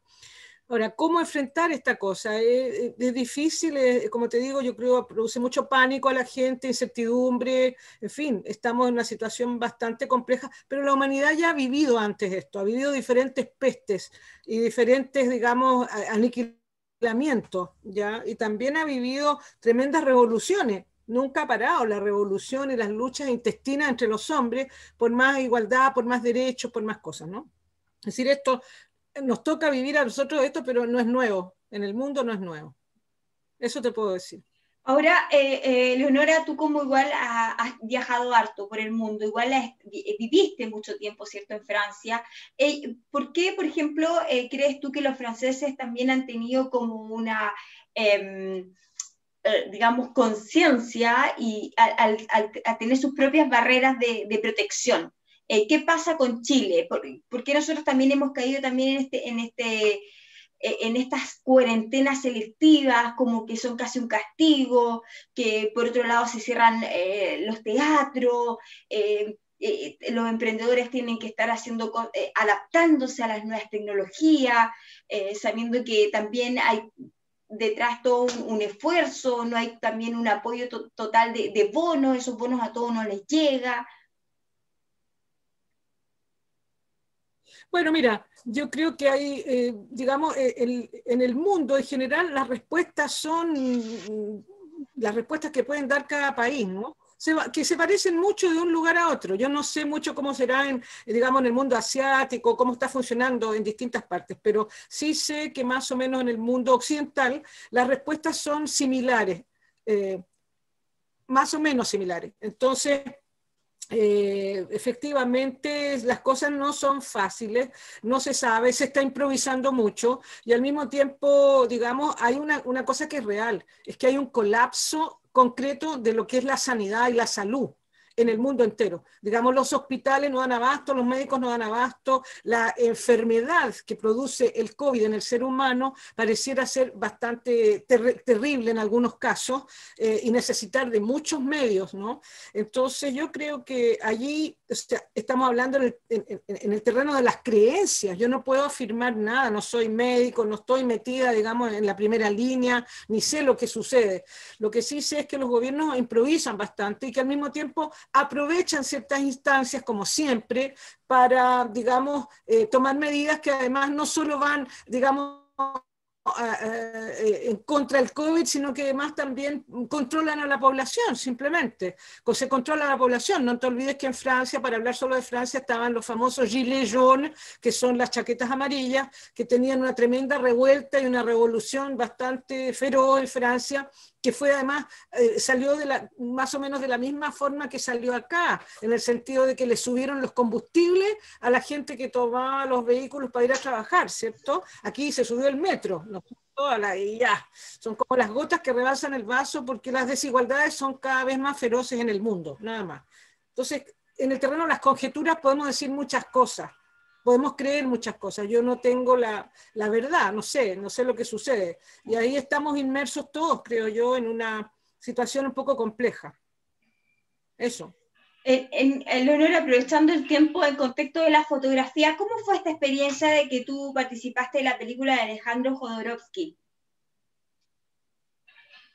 Mira, yo participé en esa película hace unos años atrás, eh, que es una película que no es propiamente Alejandro, sino que es una película por encargo, ¿ya? Que es de una realizadora mexicana, y él le pidió a Alejandro Jodorowsky que se la hiciera. Yo tuve una suerte increíble de trabajar en esa película porque no conocía a Jodorowsky yo para nada se produjo así como yo trabajaba de, montajista en otras cosas y entonces se produjo en esas salas de montaje, hubo como un cupo y me dijeron, Leo, ¿por qué no vas tú? Y yo me presenté. Ni tenía idea además que era el mismo Jodorowsky, yo pensaba que era un señor polaco, no me imaginaba que era Alejandro Jodorowsky porque me dijeron que era un polaco. Entonces, cuando yo llegué allá y vi que era Alejandro Jodorowsky, dije, ah, ya, pero este señor, yo lo conozco, es chileno, no sé, no creo que quede.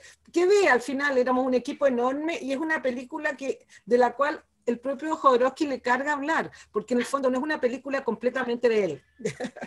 Pero bueno, resultó ser así, fue fantástico, fue una experiencia maravillosa, gané mucha plata, lo pasé muy bien, eh, eh, conocí también bastante el universo de Jodorowsky en otro sentido, y además encontré un equipo de gente, porque trabajamos un equipo de gente bastante grande en esa película, y hay muchas anécdotas muy, muy sabrosas de, ese, de, ese, de esa experiencia, digamos. Mira, y rescatando rescatando lo que tú dices, que para ti fue una experiencia súper positiva, pero eso se dio en otro país, claramente, ¿cierto? Y, pues. porque mira, nosotros somos jóvenes profesionales, ¿cierto? Que estudiamos con el objetivo de poder servir a tu país y pasarlo bien y que tu obra se muestren, etc. Pero siempre pasa esto, que lo vimos desde Gabriela Mistral, Pablo Neruda, ¿cierto? Tú, por ejemplo, que hiciste carrera en el extranjero, y donde se valoran más las obras. ¿O qué, pasa ahí? Eh, ¿Qué está pasando en nuestro sistema? Y sigue repitiéndose lo mismo, que las oportunidades lamentablemente se dan más rápido o afuera o valoran mejor tu trabajo, eso. Bueno, eso es también una cosa que pareciera ser así, no siempre, ¿ah? no siempre. Yo creo que en el fondo no es que, no es que, mm, a ver, el trabajo de cada uno en realidad nadie es profeta en su tierra, como es el dicho tan antiguo ese que dice que nadie es profeta en su tierra, es verdad que uno puede ser más valorado o apreciado por gente en otras partes, digamos, o tienen una mirada para ver de otra manera, con otros ojos, lo que uno hace. ¿ya?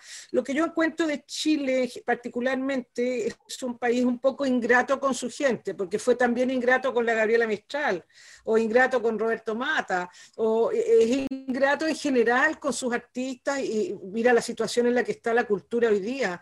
Pero bueno, no solo en Chile, pero aquí en este país que nos toca tan profundamente, la cultura está en el suelo. Eh, eh, por, lo que pasa con la pandemia, por lo que pasa además con el, con el famoso estallido también. Si la cultura está, no, no, hay dinero para la cultura. Tú ves, tú misma dijiste recién en la pregunta anterior, eh, cómo está esta cosa de que están cerrados los, los teatros, eh, es que está todo, digamos, muy intervenido de una manera muy curiosa, ¿no? Ahora, yo pienso que esto de la fama, si tú quieres hablar de la fama, de que uno realmente es más conocido afuera, esas son un poco cosas que que, pueden pasarte o no. Hay mucha gente que ha salido de sus países y tampoco ha logrado ser muy conocida y tenido que volverse eh, con la cola entre las piernas o qué sé yo. Yo creo que tiene que ver en el fondo con factores de que uno toca a ciertas personas o de repente caes bien parado en alguna parte y logras hacer algo.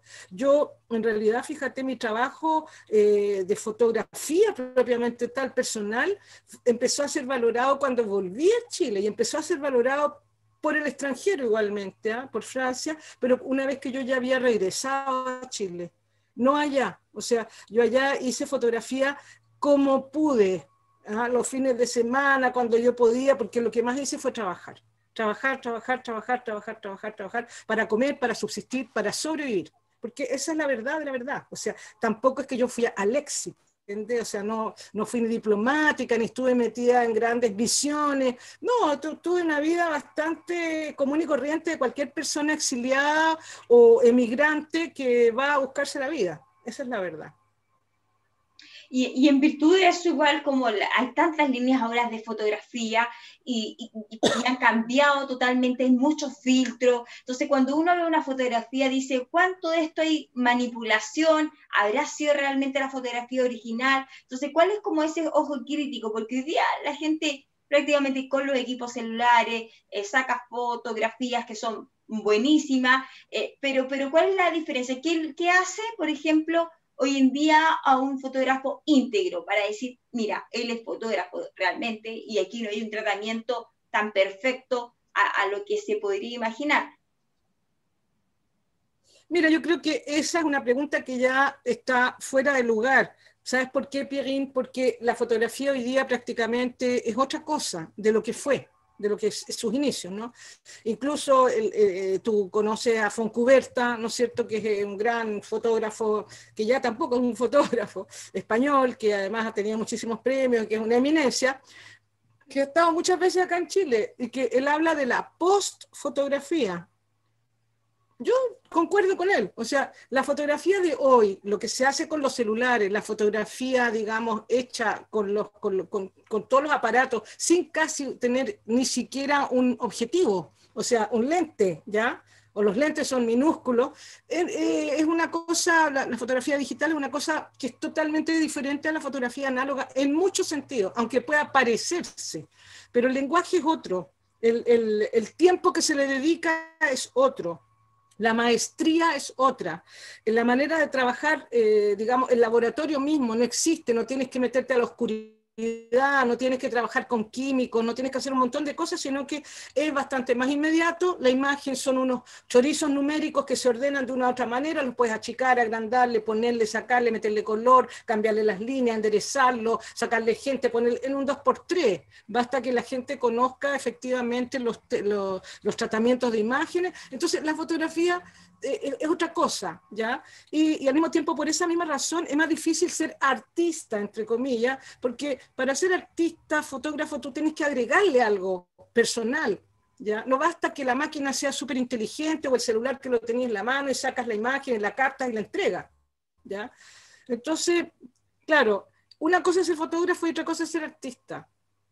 E incluso ser un fotógrafo, un buen fotógrafo, como lo eran antiguamente las personas que hacían fotografías de la naturaleza profunda, de los pájaros, con detalle exacto, de todo eso, o la gente que sacaba fotografías de los grandes, qué sé yo, catedrales, etcétera. Hay que, digamos, hay que entender que eso era muy diferente antes, muy distinto, ¿no? Incluso las fotografías de la Luna, ¿cómo son? Las fotografías de Marte, ¿ah? ¿quién las hace? La NASA, ¿cómo las hace, no? ¿Cuáles son los lentes? ¿Cuáles son? Todas esas cosas la fotografía es un mundo muy grande. Entonces, claro, hoy día cualquiera saca un celular y saca foto. En el fondo es el celular el que saca la foto prácticamente solo la verdad. ¿eh? y, tiene ese colorido que es perfecto, como de caluga, de menta, que todo es regio, los rojos son rojos, los azules son azules, todo sale perfecto, todo sale nítido, ¿no? Pero bueno, es otro lenguaje, ¿ah? yo te diría. Yo no sé cómo es la cosa hoy día y creo que en ese sentido es, bien difícil, digamos, hablar de, hoy día de, de la foto como arte misma, o sea, eh, sí, hay muchos fotógrafos, pero no sé cuáles de ellos serán realmente artistas, en el sentido de que estén creando un, un lenguaje personal con, con, su imagen. ¿no? Y, y, requiere mucho trabajo, efectivamente, incluso con, con la cosa virtual de hoy. ¿no? Claro, no necesariamente porque tenga más herramientas digitales o como tú dices poco, voy a ser mejor fotógrafo, sino que ser fotógrafo y artista son cosas distintas. Claro, o sea, digamos que eh, no es que sean dos cosas distintas, sino que en el fondo se entrelazan, ¿no? Todo se entrelaza, pero creo que hoy día se va hacia una multiplicidad, digamos, de, lenguajes que se unen, ¿no? El mismo teatro ya no es el teatro de antes, ya el teatro ya es una cosa en que interviene la gente, que es una cosa un poco espectacular, no sé, no sé si has visto las últimas propuestas en el Teatro Amil actualmente, incluso en Santiago, en que te hacen recorridos por distintas ciudades, por distintas partes de la ciudad, participación del público de una manera mayor. Entonces, yo siento que, digamos, el lenguaje fotográfico ha cambiado y ha variado y está constantemente cambiando, y eso hace que la perspectiva también que uno tiene sobre el arte de la fotografía sea diferente, ¿ya? Entonces, claro, no es aquel que aprieta el botón o que saca la foto del artista mismo, sino que tiene que tener una propuesta. Y ya ves tú que, por ejemplo, entre la gente joven, las propuestas son unir también el bordado la fotografía, el collage, eh, la, pintura, la, la, música, el sonido y, crear cosas que ya tienen que ver ya con un lenguaje eh, más complejo también. ¿ah? Entonces, eh, a eso me refería, tiene que haber mayor creación y mayor trabajo de la persona que está proponiendo algo, ¿ya? Proponiendo algo que ver. Tal cual. Eso. Y, y ahí, eh, bueno, obviamente eh, tiene que ver con la disciplina, tal cual, la rigurosidad, el, el tener cierto, Claro. la intención, el deseo de querer mostrar algo y trabajar por ello. Exacto, sí. Hay mucho, en ese sentido yo creo que hay como eso, como seguir una beta, ¿no? Es como una disciplina, aunque tú te equivoques, aunque estés equivocado, aunque realmente a lo mejor no va a tener ningún éxito lo que quieres, pero lo que tú quieres, de alguna cierta manera, aunque no tengas tan clara totalmente la película, sí lo persigues, ¿no es cierto? Es como alguien que toca música, entonces, y quiere, y quiere tocar esa música, y quiere cantar, y quiere sacar su, su voz, ¿no? Eso, eso. Yo creo que eso es el arte en realidad. Leo, eh, re- eh, regresando también a, a- a todo lo que es contingencia, em, bueno, sabemos que Ar- Argentina ha sido uno de los pioneros, ¿cierto?, acá en Sudamérica con el- la ley de aborto. Y ha- hay mucho debate acá en No. Chile que tú estás de acuerdo, tú lo votas. Eh, Totalmente. ¿por, por qué crees tú que de verdad ya tenemos que cambiar el chip acá en Chile y, y- y por qué estás a favor del aborto? A ver, mira, yo personalmente puedo decir lo siguiente. Yo creo que el, yo me he hecho varios abortos ¿ah? en mi vida. Algunos, eh, digamos, que los hice joven y que era, claramente no quería tener ese hijo, eh, había sido no, no, por ningún motivo, digamos, ¿ya? Eh, no me arrepiento en absoluto. Y, otros abortos terapéuticos porque el- el bebé ya estaba medio muerto o venía en muy mal estado, ¿no? Entonces, efectivamente, pero no, no separo los unos de los otros, ocurren, ¿ya? Eh, ocurre que yo creo que, o sea, lo que yo pienso es que el aborto nadie lo quiere. Nadie, ni tú, ni yo, ni nadie quiere estar pensando que hay que hacer aborto y, y vamos a unir eso, a, digamos, que las mujeres tienen que hacerse abortos. No. Yo creo que lo que hay que pensar es que hay que despenalizar el aborto. Es decir, hoy día y desde tiempos inmemoriales se hacen miles de millones de abortos en el mundo de manera clandestina, insegura, eh, con mucho riesgo para la mujer, con mucho riesgo para eh, eh, social, digamos, con mucho riesgo y con además eh, en forma es un negocio asqueroso, lucrativo, donde los, los mismos médicos que saben muy bien cómo hacer este tipo de raspajes modernísimos y que se pueden hacer con mucha seguridad, ya hasta un cierto determinado tiempo ya eh, del, del embarazo, no, lo hacen y lucran. Y la gente que no puede pagar, que es mucha en el mundo, se arriesgan a, y se, se, van a hacer las peores eh, remedios y qué sé yo. Existe además mucho negocio con las pastillas que se utilizan abortivas, ¿ya? que deberían estar libres, deberían ser accesibles. No se trata con eso de decir, ya chiquillas, vengan, compren, aborten así, ya, llegar y sacar y llegar, ¿no? Y llegar y llevar, como dice la polar. Pero se trata en el fondo de legislar, de legislar y de hacer que esto sea como en los países evidentemente más desarrollados y como, eh, digamos, eh, legislar sobre algo que es algo que le pertenece en primer lugar a la mujer y en segundo lugar, digamos, también eh, eh, a, a, a, los seres humanos. O sea, ¿cómo vamos a seguir permitiendo que esto sea una práctica clandestina, asquerosa, y que la gente sea tan hipócrita y tan estúpida que tenga que atravesar la cordillera, por ejemplo, en el caso de Chile, para irse a hacer un aborto Argentina? ¿Ya? Por ejemplo. ¿Ya? O como lo hacían muchas veces en, en Francia, antes de que el aborto fuese aprobado, ¿ya? Entonces había que viajar a Holanda, qué sé yo, no sé, miles de cosas. Aquí resulta que hay otro problema. Aquí la gente rica de este país, la gente oligarca de este país, lo que tienen el sartén por el mango, se hacen abortos. Las mujeres viven haciéndose abortos y no digan lo contrario. Se hacen abortos, pero se los van a hacer a los lugares estupendos o pagan el millón quinientos, los dos milloncitos, los tres milloncitos que les cuesta, ¿ya? Y ni vu ni connu, como se dice en francés, ni visto ni conocido. Y aquí quedamos tan bien. Fuimos a darnos un viajecito, una vuelta a Cancún. Ya. No, fueron a hacerse un aborto. ¿Ok? Entonces, corten la hipocresía. Aquí el aborto tiene que ser legislado y ya basta. Y el que diga que uno es un asesino o que uno está por, la, la, quiere matar y uno lo que quiere es estar en contra de la vida y todas esas cosas son pamplinas y son, son otra vez los cucos y los miedos, ¿ya? Y, y, porquerías, o sea, no saben, en el fondo, no quieren avanzar en algo que significa legislar para que esto sea una práctica realmente inteligente, segura, gratuita y tomada por el Estado y de protección a las mujeres. El cuerpo no pertenece a nosotras. Uno tiene que decir cuándo quiere o no tener un hijo. Tal cual. Eso pienso yo. Y además que, eh, por otro lado, que eh, hay mucho maltrato eh, obstétrico, porque una chica que llega a un hospital, de verdad que la, condena por estar haciendo, por tratar de haber hecho el aborto. Entonces, generalmente también pasa eso. te condenan por todo. te condenan porque abriste las piernas, porque lo pasaste bien, porque tuviste un polvo. O sea, porque ¿cómo es posible que hayas quedado embarazada si habiendo tantos sistemas, tantos sistemas así? Mira, existen muchos sistemas, igual uno se puede quedar embarazado. Y se puede quedar embarazado incluso tomando pastillas anticonceptivas, ¿ya? Porque a mí me sucedió y lo sé, y, y es verdad, y puede suceder. Son casos raros, pero suceden, ¿ya?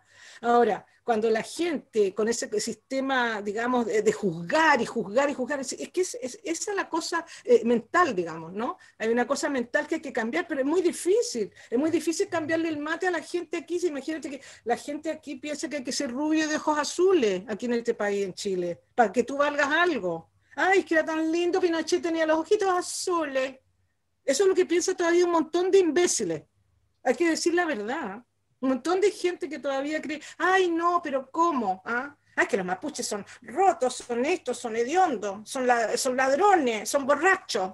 Así hablan incluso, así piensan.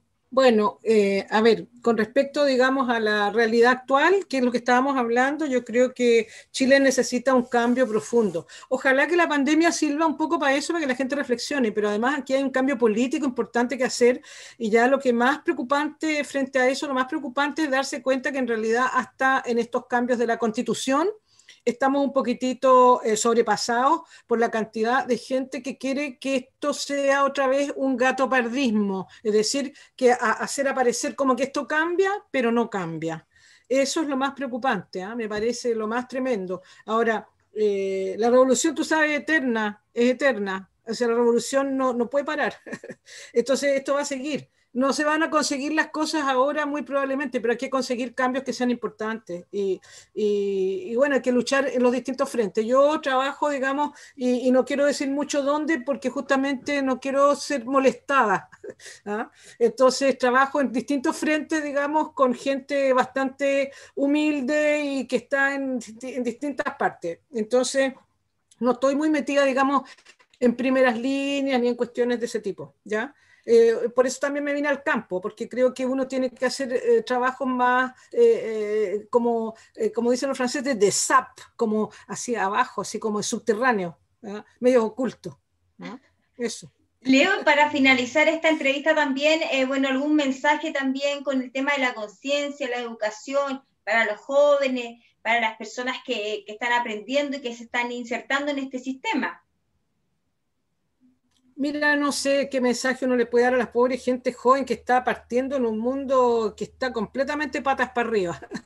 Eh, los jóvenes ya han hecho harto y ellos, gracias a ellos, en realidad se puede decir que haya pasado algo. O sea, gracias a los jóvenes, gracias a todos los que realmente se fueron a pelear ahí, perdieron sus ojos, ¿ah? perdieron su vida, incluso algunos, perdieron miembros, miembros importantes de su, de su cuerpo, miembros de su familia, qué sé yo, ¿no? Toda esa cosa tremenda, gracias a gente, la gente puede decir hoy día que tiene por segunda vez un 10% que sacó ¿ah? y que lograron sacarle una tajada a este gobierno, además una tajada propia, a este gobierno que se oponía profundamente y rotundamente a eso, ¿no? Entonces yo creo que los jóvenes tienen bastante claro lo que quieren. Ahora, lo que yo sí creo es que no hay que seguir, eh, digamos, eh, fomentando una violencia gratuita, ¿no? Sino que hay que reflexionar también. Hay mucho que reflexionar, hay mucho que pensar de qué manera, cómo si le hemos dado tanto palo al gato no le achuntamos nunca, digamos. Cómo lograr que este país efectivamente vuelva, o si no, no vuelva, porque a lo mejor nunca lo ha sido, pero que logre saltar un, un escaño cualitativo de algo y logre efectivamente reflexionar ¿ah? Porque ya tú ves, hay mucha gente joven, entonces hay jóvenes y jóvenes. ¿Yo a qué jóvenes me dirijo? ¿A los jóvenes de Cachagua? No me van a escuchar. Esos jóvenes de Cachagua nunca me van a escuchar, ¿ya? Ellos están en el hueveo, en el hueveo, en la lecera, ¿ya? Ellos están en una cosa hedonista y absolutamente egótica, porque lo tienen todo y tienen tanto que en realidad no son capaces ni siquiera de compartirlo inteligentemente, ¿no? Entonces yo a esos jóvenes no me voy a dirigir, Me dirigiré a otros jóvenes, que son los jóvenes en realidad que usan la gullivera, como dicen los argentinos, usan el mate, ¿ya? A esa gente hay que dirigirse. Y esa gente, ten por seguro que están claros que aquí hay mucho trabajo que hacer. Mucho. Y que la, lucha va a ser siempre eterna. Perfecto. Muchas gracias. Hemos estado compartiendo cierto este espacio bastante crítico y tan eh, honesto también de tu parte con Leonora Vicuña, fotógrafa profesional, radicada en Chile, en Carahue. También tiene sus lazos familiares en Francia, ¿cierto? donde también generó una amplia trayectoria como fotógrafa. Está incursionando también un poco, volviendo por amor al arte eh, y por las ganas de tener contacto, contacto con la juventud, también con la docencia y trabajando ahí desde el campo, como ella dice, que es lo mejor con la gente humilde, que derrase las cosas de corazón y, y nada, y trabaja a solo a solo, así como tú también. Nosotros. Gracias, Perrina, a ti, gracias. Muchas gracias por esta entrevista. Mira, en realidad yo trato de hablar cada día menos, ¿ah? eh, eh, porque en realidad por la boca muere el pez. quiero, quiero sobre todo hacer cosas y sobre todo también estar tranquila, o sea, reflexionar, anotar, anotar muchas cosas. ¿ah? Y trabajar también con gente que es como puntual, cosas puntuales, cosas sencillas, ¿ah? dentro de todo, de lo que uno puede, lo poco y nada que uno puede hacer. Eso. Tal cual. Un abrazo grande. Gracias a ti, Leo. Y nosotros nos vamos despidiendo. Siga con más programación de la radio hoy. Ya hemos terminado el matinal con esta gran invitada, así que ya nos conectamos para la próxima semana. Chao. Escúchanos todos los lunes, miércoles y viernes desde las 10 de la mañana. Esto fue La Mañana en la Hoy.